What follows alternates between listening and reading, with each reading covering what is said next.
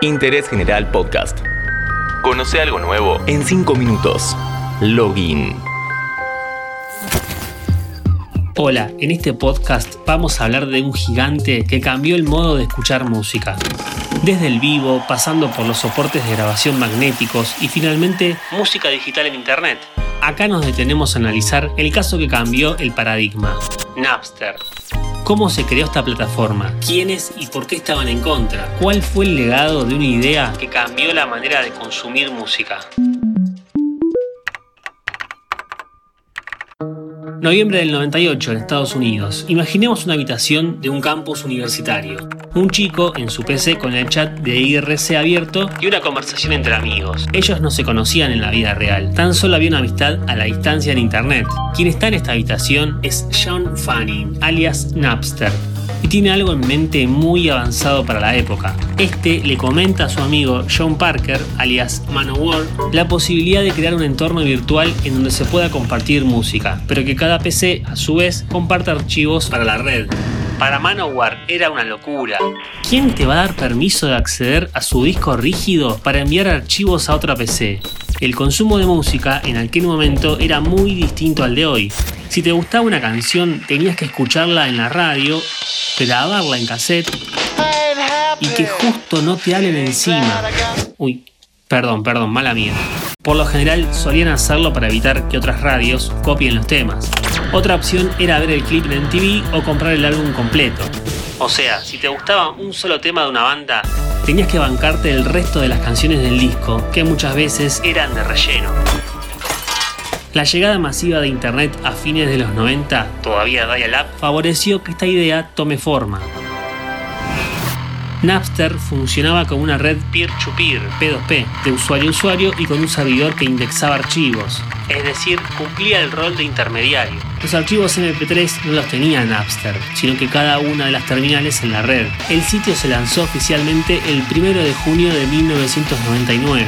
De a poco, el boca en boca en las universidades norteamericanas hizo correr la novedad. En su mejor momento, Napster contaba con 60 millones de usuarios activos. Todo el éxito lo consiguió en tan solo un año.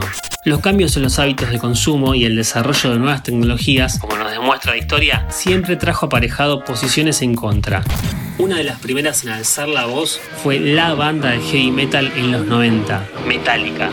En julio de 2000, a punto de estrenarse Misión Imposible 2, uno de los grupos que formaban parte de la banda sonora era Metallica con su tema I Disappear.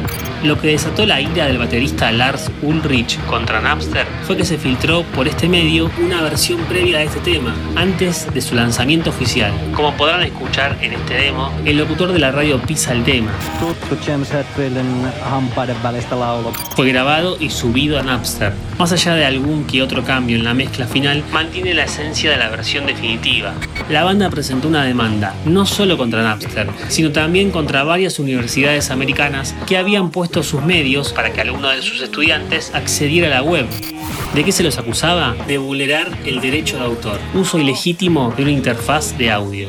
¿Qué pedía Metallica? 100 mil dólares por cada violación de copyright. Esto es muchísimos millones de dólares.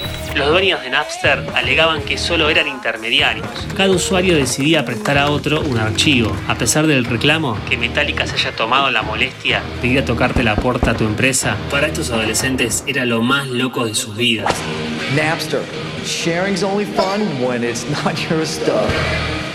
El principal motivo de la caída de la venta de CDs fue su precio. A menos que te guste el diseño del CD, ya nadie iba a pagar 16 dólares para escuchar música y conocer bandas nuevas si podías hacerlo por muchísimo menos y de manera más selectiva.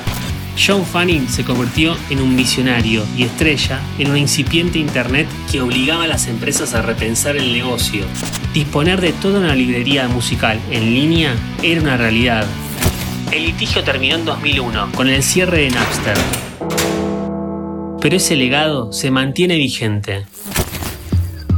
Solo restaba crear el modo de contentar a ambas partes, cosa que el streaming supo aprovechar. ¿Internet? Siempre lee. Dinero, ¿eh? Interés General Podcast. Encontrarnos en Spotify, en Instagram y en interésgeneral.com.ar.